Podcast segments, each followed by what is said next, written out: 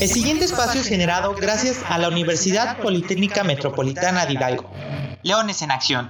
We are Lions. Hola, ¿qué tal chicos? Yo soy Lalo Villegas y sean bienvenidos a este su programa Leones en Acción. Chicos, como sabemos, pasamos una semana súper padrísimo con los temas del Día de San Valentín, Día del Amor y la Amistad. Sé que a mejor se la pasaron súper genial todavía esta semana, pese a que fue el domingo, pues sabemos también que se celebra todos los días. Y por parte de este tipo de fechas, el Departamento de Desarrollo Humano tuvo a bien a invitar a Aníbal Salazar, que viene de la Universidad Católica de Colombia y nos vino a dar una plática sobre Enamórate de ti. Así que le quiero dar la bienvenida a Aníbal a este su programa Leones en Acción. Aníbal, bienvenido. Muchísimas gracias, Gustavo, por este espacio y pues un saludo para todos en la Universidad Politécnica Metropolitana de Hidalgo. Es un gusto para mí desde Colombia estar aquí y pues dispuesto para que hagamos un buen podcast para todos y todas. Al contrario, te agradezco que te hayas tomado eh, el tiempo, sobre todo yo sé que pues ahorita todos estamos corriendo con esto de la forma virtual y pues entramos a reunión, a clases, pero te agradezco sobre todo el apoyo que tuviste bien con los chicos. De hecho, vamos saliendo de su videoconferencia de Aníbal, muy interesante, muy padre, la verdad hay muchos temas de qué, de qué tratar sobre este tema grande, ¿no? Que es enamórate de ti. Pero Aníbal, platícame un poco más sobre esta charla, sobre este aspecto, ¿no? Porque bien lo mencionábamos y creo que la mayoría, ahorita es un factor importante, ¿no? Que te conozcas, manejes tus emociones, sobre todo por el tipo de situación que estamos viviendo, ¿no? Y enamorarte de ti abarca muchas cosas. Sí, yo creo que es un pendiente que tenemos todos los profesionales y bueno, yo creo que la humanidad y es que no hemos hecho un stop y hemos reflexionado sobre cómo afectan nuestras emociones en nuestro día a día, en nuestra salud mental, en nuestro sueño, en nuestras ansiedades, nuestro estrés.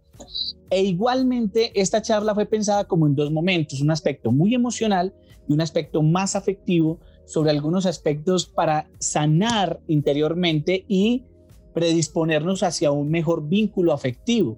Y creo que esa fue como la connotación, un ejercicio muy desde la salud mental también, de cómo exteriorizar nuestras emociones, no reprimirlas, no negarlas, no distraerlas. Estamos en un mundo que nos invita siempre a evadir la emoción, a distraerla o con ruidos o con televisión o con redes, pero no a sentirlas y a vivirlas de la manera en que cada, cual, cada una de ellas llegue. Sí, es muy padre y creo que también eh, es parte importante que lo platiquemos y sobre todo el que se dé a conocer. Muchas veces también incluso el tomar terapia o que conozcas tú el tomar terapia tan solo, también es, eh, está como que hay veces para algunos tachado de, ay, estás loco o no te va a ayudar o, o, cosas así, ¿no? Pero realmente no es que estés loco, ¿no? O realmente no es que pues estés mal, ¿no? Al contrario, creo que va de eso de conocer y a nivelar tus emociones, porque incluso la felicidad cuando se llega a convertir en euforia, pues también es difícil, ¿no? O sea, tienen un, un cierto nivel. Pero quisiera que me platicaras un poco más, ya guiándonos, ¿cómo ves o cómo crees que se está desarrollando ahorita este tipo de emociones con esto de la pandemia?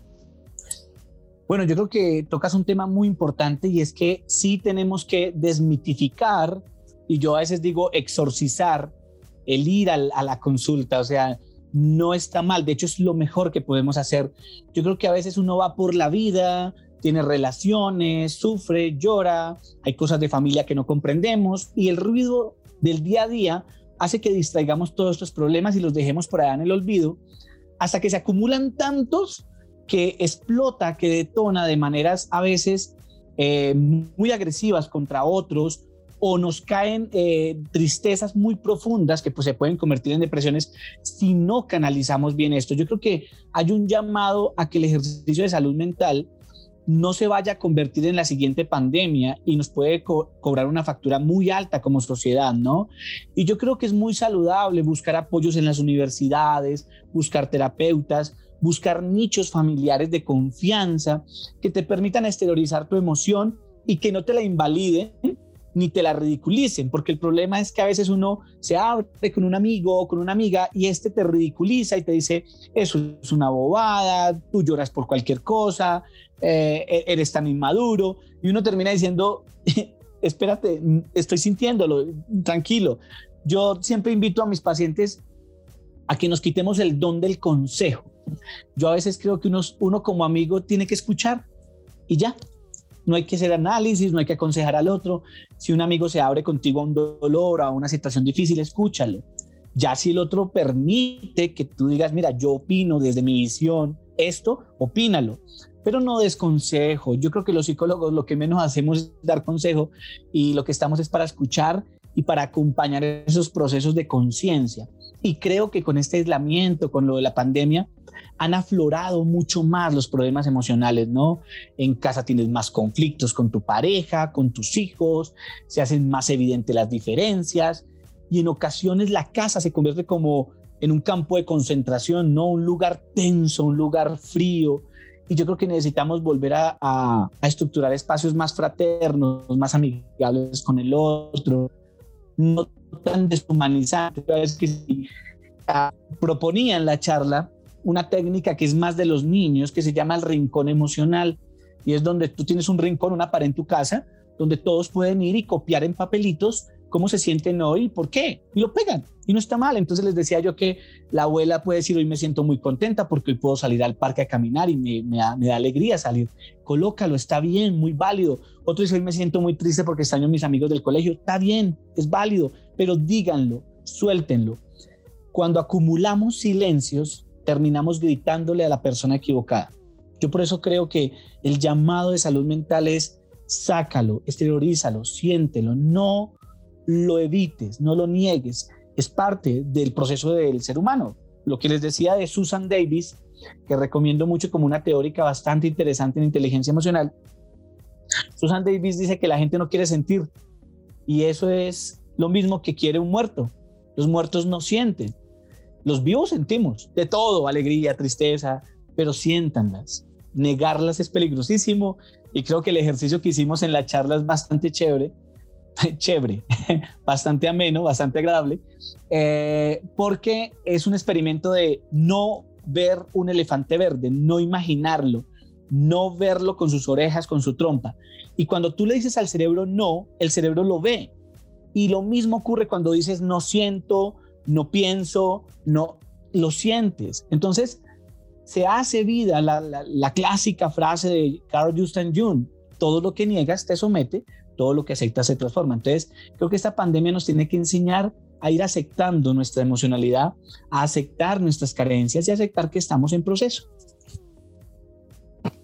Y considero muy padre lo que dices, eh, pues desde el principio, ¿no? Que comentas el acercarte y soltarlo, ¿no? Hablarlo.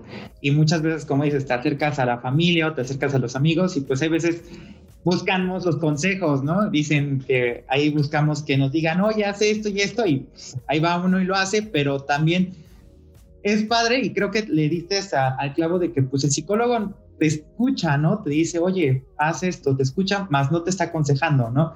Y los amigos, pues muchas veces, o la familia sí hace como que esta parte, ¿no? Y también considero muy importante lo que nos comentas. El encierro creo que se volvió ya un campo de batalla para todos. El estar con tu familia, estar, no ver a tus amigos, incluso para todos a la distancia, ¿no? Porque te enclaustras tanto en lo que estás o estabas acostumbrado a un ritmo de vida o a una zona de confort, ¿no? A la que estábamos sometidos, como dices. Y pues estar mucho tiempo también, pues te aviva muchas cosas, ¿no? Te deprimes o te, te, come la ansiedad, también ahorita que cerraron los gimnasios, cosas así, pues también, ¿no? Dices, oye, me pongo a hacer ejercicio, pues me cerraron esto, o hay ciertas limitantes que te hacen como que en tu burbujita y pues también explotas con la persona que no es adecuada, ¿no? Y todo por no sacar o por el simple hecho de no querer demostrar tus sentimientos o de hablarlos, como comentabas, ¿no? Y creo que algo que, considero importante y que la mayoría de los chicos ahorita deben de escuchar y que está bien como tú dices, ¿no? A lo mejor es lo que te iba a preguntar que qué otra este, actividad nos recomendarías aparte de esta que, veo muy padre de, pues hoy me siento triste y pego mi póster en mi pared o en mi espejo a decir, la neta me siento mal o la neta me siento súper bien o me encuentro muy feliz o hoy extrañé a mis compañeros de la escuela. Eh, este tipo de herramienta que creo que que está muy, muy padre, ¿no? Y el liberarte sobre todo de que lo vayas sacando y no quieras de con esto y que te y te afecte más, ¿no? Porque es un desenlace de, me siento mal a lo mejor y va atrás tu cuerpo, tu forma de sentir, todo, ¿no? Pero otra técnica que nos pudieras recomendar y que digas esto también. Pues mira, Gustavo, yo siempre creo mucho en el equilibrio psíquico. Es decir, yo creo que uno a la semana debería tener en su agenda, así como sacamos espacios para, para el trabajo, para el gym, para hacer algo de fitness, y tenemos que sacar espacios para nuestra salud. Y yo creo que uno de los aspectos es la parte como social. Yo creo que uno debería tener agendado visitar familiares, amigos que hace rato no visitas. Yo creo que uno tiene muchos pendientes relacionales de personas hasta de la casa, un tío, un primo, que hace tiempo por pandemia o por otro, o que hizo, X o Y motivo no vemos.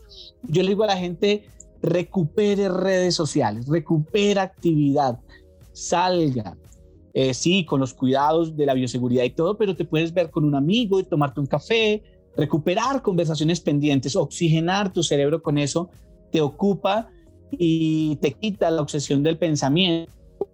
Es mejor que preocuparse y eso funciona muy bien. Eso es uno. Dos, creo que hay que trabajar en uno, que es el otro espacio. Yo a veces digo que la gente dedica mucho tiempo hacia afuera, pero poco hacia adentro. Y yo a veces digo que, aunque suene egoísta, uno debería tener a la semana una hora, dos horas que se llamen para mí. Así, egoístamente para mí y muéranse, el resto no me importa. Es mi espacio, me voy a comer un helado en un parque y es mi helado y me voy a disfrutar mi helado, ¿sí? O voy a dedicar un tiempo para mí, voy a hacer mindfulness, voy a hacer respiración consciente, quien tenga el hábito religioso puede decir voy a irme a un retiro, voy a estar en la capilla, voy a ir a un culto. Esos son espacios también muy valiosos para uno. Igualmente lo físico, mucho. Y lo que tú dices, no sabía que en México hay una restricción a los gimnasios, porque tal vez el, el gimnasio cerrado, pero salir a caminar, haz un poco de, trotar en tu casa, los ejercicios básicos en casa y que tengas ese espacio para ti. Y por último, el, dentro del equilibrio psíquico, la tercera, la tercera aspecto es la parte trascendente. Eh, dedica un tiempo a tu parte trascendente, a, cómo te quieres ver, cómo te ves teológicamente en un tiempo. Yo siempre creo que esa proyección ayuda a que te enrutes hacia lo que deseas. Eh, sabiamente lo dirían esos libros del, de Alicia en el País de las Maravillas, ¿sí? Cuando Alicia está perdida y aparece el gato y hay un poco de caminos que ella puede escoger, el gato le pregunta, ¿para dónde vas? Y Alicia muy honestamente le dice, no sé. Y el gato le dice, perfecto, toma cualquier camino, porque quien no sabe para dónde va, cualquier camino le sirve. Pero trascendentemente, si tú sabes que quieres algo, te, te enrutas hacia eso. Y, y eso también es todo un trabajo del sentido de vida porque quien tiene un porqué se aguanta cualquier cómo. Entonces tienes claro y, dices, listo, yo voy a luchar, voy a trasnochar, voy a buscar eh, becas, voy a estudiar esto o voy a buscar este viaje. Y si tienes un porqué, te aguantas cualquier cómo. Pero cuando no, no hay un porqué, o sea, se pierde una meta teleológica a futuro, se agarra un sinsentido frívolo, patético y a veces frustrante para el ser humano. Entonces mi recomendación sería ese equilibrio psíquico Trabaja en ti, trabaja en tu físico, en tu espíritu, trabaja en las relaciones sociales, recupérate, muévete, sal y mírate proyectivamente, teleológicamente, ponte metas a corto y mediano plazo que te motiven a ir avanzando. Eso puede ayudar un poco también en este espacio de eh, emocionalidad a canalizarlas, ¿no? A canalizarlas. La emoción no es mala, la emoción es necesaria, es parte de la vida, pero hay que canalizarlas cuando son muy intensas y muy abruptas. Sí, al final del día, pues de tener el equilibrio en todo, en tus emociones, en tu vida, pues te equilibras, ¿no? Siempre he considerado y he dicho que cuando estás bien tú por dentro, todo el universo se pone, creo que a tus pies para estar bien contigo, ¿no? Y hay veces cuando dices, ay, me estoy mal, te va mal. Entonces, la mente es muy poderosa. Entonces, chicos, ya escucharon a Aníbal las técnicas que nos da, los consejos sobre todo. Y chicos, en serio, como recomendación, nunca eh, piensen que está mal hablar o hay que quitar esos mitos sobre esto de la terapia, sobre esto de manejar tus emociones. Créanme que es algo que la mayoría considero que es importante y como dice Aníbal, acercarse a instituciones que tienen el departamento mejor de psicología o buscar expertos en que te puedan ayudar como Aníbal, que te puedan ayudar y orientar y sobre todo a conocerte y equilibrar esto, porque muchas veces pensamos que no lo necesitamos o pensamos que está de más o que solamente una situación muy grave nos hace eh, ir a este tipo de, situaciones, pero no, créanme que no, al contrario, ¿no? Es una forma de mejorar pues tu, tu ser interno y externo también, es un equilibrio constante. Aníbal, pues muchísimas gracias. Te agradezco mucho que nos hayas acompañado a este tu podcast. Esperemos más adelante tener la oportunidad de escucharte en otra videoconferencia o incluso tenerte otra vez por acá. Muchísimas gracias, Gustavo. Muchísimas gracias a la Universidad Politécnica Metropolitana de Hidalgo. Un saludo desde Colombia y un caluroso y afectuoso saludo de Hermandad Hispana. Muchísimas gracias, Aníbal. Y chicos, les recordamos, seguimos a las situaciones de la pandemia, así que sigamos quedándonos en casa, usar gel antibacterial y recuerden usar sobre todo el cubrebocas.